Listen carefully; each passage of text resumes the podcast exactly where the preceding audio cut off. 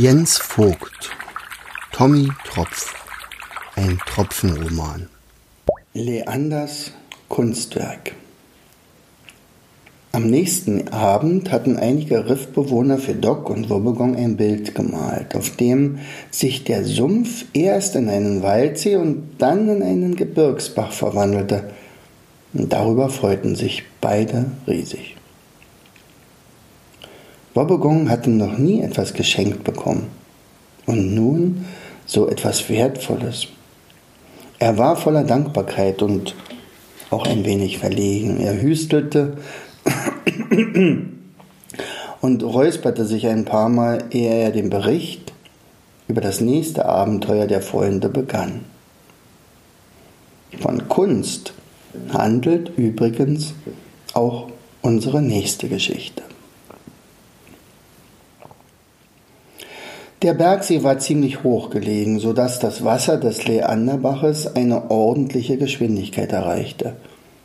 Er stürmte mit Kraft voran, strotzend den Berg hinab, riss dabei übermütig größere Steine und lockeren Sand mit sich. Er fühlte sich stark, so stark. Für die Kinder von Tommy und Odette war das ein Schwimmvergnügen pur. Laxlanius hatte alle Flossen voll zu tun, um seinen Zug zusammenzuhalten. Ganz so unbeschwert wie damals im Wasserfall waren die frisch gebackenen Eltern nicht mehr, hatten sie doch nun eine Verantwortung für alle 52 Kinder. Wie froh waren die beiden, als die Fahrt unten am Fuße des Berges sich etwas verlangsamte. Das Material, das der Bach beim Einschneiden in das Tal mitgenommen hatte, konnte nun an einer kleinen Sandbank abgelegt werden. Die Familie hatte das Gebirge hinter sich gelassen und floss nun mit dem Bach zusammen in einen größeren Fluss. Viele Bäche hatten sich mit der Zeit in diesem Fluss vereinigt. Erfahrungen wurden ausgetauscht und weitererzählt. Was die Kinder dabei lernten, hätten sie nicht in zehn Jahren Schule erfahren. Und das Beste, sie merkten sich alles. Besonders der kleine Topsy, der seinen neuen Freund lustigerweise immer noch Mäander nannte. Leander machte es nichts aus. Vor allen Dingen machte es ihm auch nichts aus, in den großen Fluss aufgenommen zu werden und nun nicht mehr ganz selbstständig die Richtung bestimmen zu können. Trotzdem in ihm kribbelte es vor Tatendurst. Er wollte nicht nur fließen und neue Länder kennenlernen, er wollte etwas, ja was, also er wollte etwas irgendwie erschaffen, wenn er auch noch nicht wusste was. Aber er hatte hier im neuen Fluss von seiner Familie erfahren. Diese waren damals auch in diesem Fluss geschwommen, der sie bis zum Meer gebracht hatte. Als Grundel eine der Töchter aus Tommys Familie dies erfuhr, fuhr, war sie sehr erleichtert. Ihr Lehrer in der Bergseeschule berichtete damals nämlich auch von Flüssen, die gar nicht ins Meer gelangen. Irgendwo in Afrika landeten sie jämmerlich oder endeten sie jämmerlich in einer Wüste und mussten dort jahrelang auf Wasser aus den Wolken warten. Aber das Meer würde das Wasser dieser Flüsse niemals sehen. Sie hatte es den anderen nicht erzählt, um sie nicht zu beunruhigen. Aber sie war ziemlich erleichtert, als sie von Leanders Familie hörte und ihrem Erreichen des Meeres. Als die Familie in die Ebene kam, gab es gar kein Gefälle mehr. Die Fahrt wurde langsam. Der Fluss schlich jetzt fast nur noch durch das breite Tal. Und Leander wurde unbehaglich zumute. Langsames Fließen, hm, das hatte ihm schon einmal fast das Leben gekostet. O je, das sollte sich nicht noch einmal wiederholen. Voller Tatendrang äh, präsentierte er der Tommy-Familie seine Idee.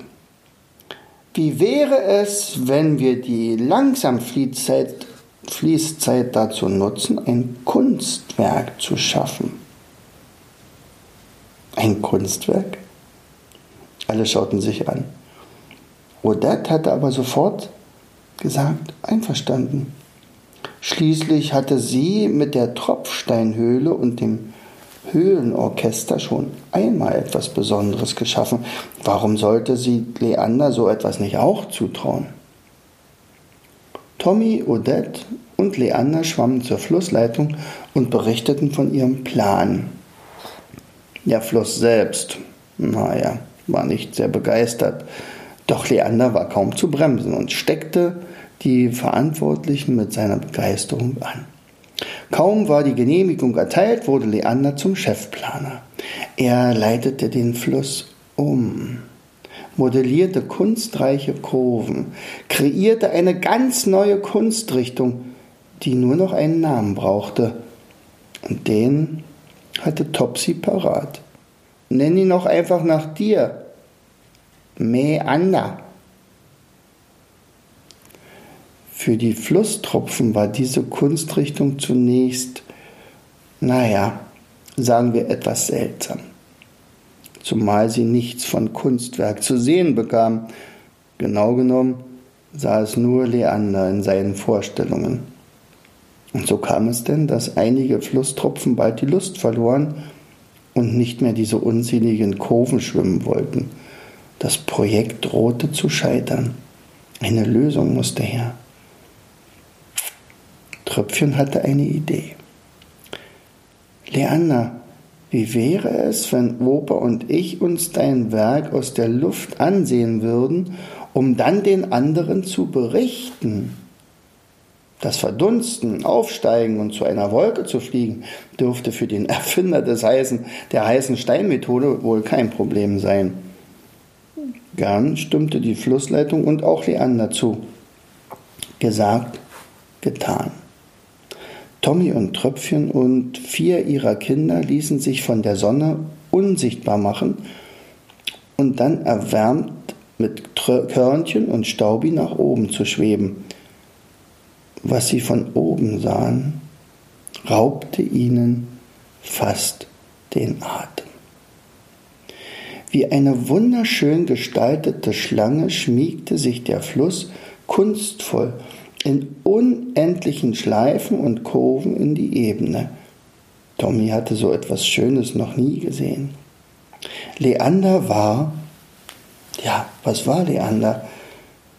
Ein Visionär, ein Künstler, der sein Kunstwerk die ganze Zeit in seiner Vorstellung gesehen hatte, ohne es selbst wirklich sehen zu können.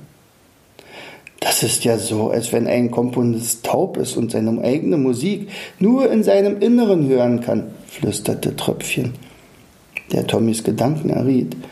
Doch Tröpfchen hatte bereits wieder eine geniale Idee. Ihm war klar, dass ein ganzer Bach nicht von der Sonne verdunstet werden kann. Eine andere Lösung musste her. Und natürlich, Tröpfchen hatte sie. Tröpfchen. Wer sonst?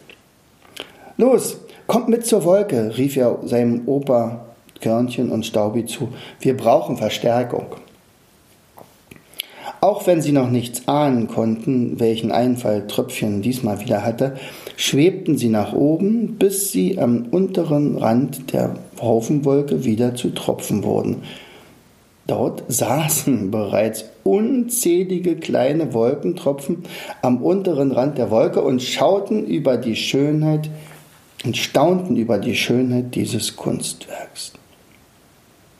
Es gab ein Oh und Ah. So etwas hatten sie noch nie gesehen. Dieses Naturschauspiel sprach sich schnell herum sodass jeder Tropfen der Wolke diesen Ausblick wenigstens einmal genossen haben wollte. Hm, das hat sich unser Freund Leander ausgedacht. Wir nennen sie Meander. Schön, nicht? sagte Tröpfchen stolz. Und wir haben alle mitgebaut. Wir sind zu euch geflogen, um den Flusstropfen davon zu berichten. Stellt euch vor, einige haben vor so wenig Fantasie, dass sie sich diese herrlichen Formen nicht vorstellen können. Einige wollten schon gar nicht mehr mitgestalten. Aber mit eurer Hilfe können wir auch die letzten Zweifler von dieser herrlichen Kunstrichtung überzeugen. Mit unserer Hilfe? Sollen wir hier oben unsere Wolke auch in solche Meander verwandeln? fragten die Wolkentropfen. Nein, besser, viel besser, entgegnete Tröpfchen.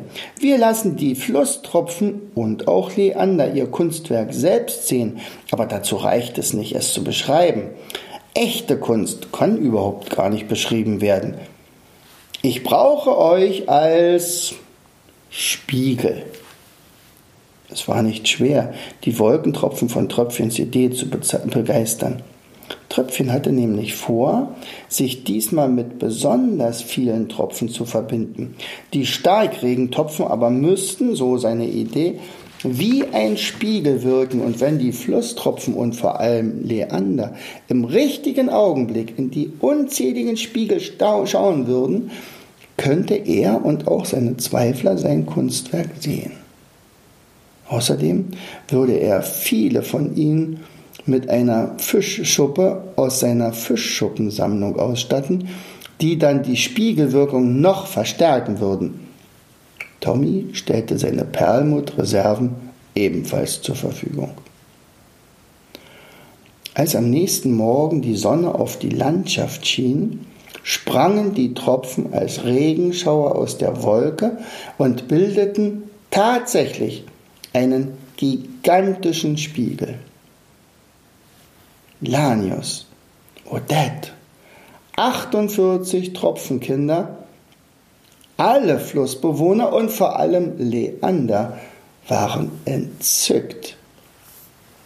Auch wenn sie das Landschaftswerk nur kurze Zeit sehen konnten. Aber es reichte aus, um zu begreifen, welche Schönheit sie geschaffen hatten. Die meisten Schauer der Schauerregentropfen platschten auch direkt in den See, wo sie alle Flusstropfen zu ihrem Kunstwerk gratulierten. Alle, aber auch alle wollten Leander persönlich ihre Bewunderung aussprechen. Von nun an hatte die Sonne allerhand zu tun, denn täglich beantragten weitere Tropfen eine Luftfahrt zur Aussichtsplattform der Wolke. Schließlich wollten auch sie ihr eigenes Meisterwerk mit eigenen Augen in voller Pracht und Schönheit betrachten. Ach, sagte der Zackenbarsch bewundernd, Tröpfchen hat immer so tolle Ideen, als der Wobbegong geendet hatte. Auf die Idee, Fischschuppen als Spiegel einzusetzen, wäre ich nie gekommen. Ich habe auch schon mal einen solchen Meander gesehen, als ich einen Bergbach hinaufgeschwommen war und ins Tal zurückblickte, berichtete ein Lachs. Der Anblick war magisch. Und jetzt kenne ich sogar den Künstler, der die Idee dazu hatte. Da hat sich Leander aber wirklich etwas Schönes ausgedacht.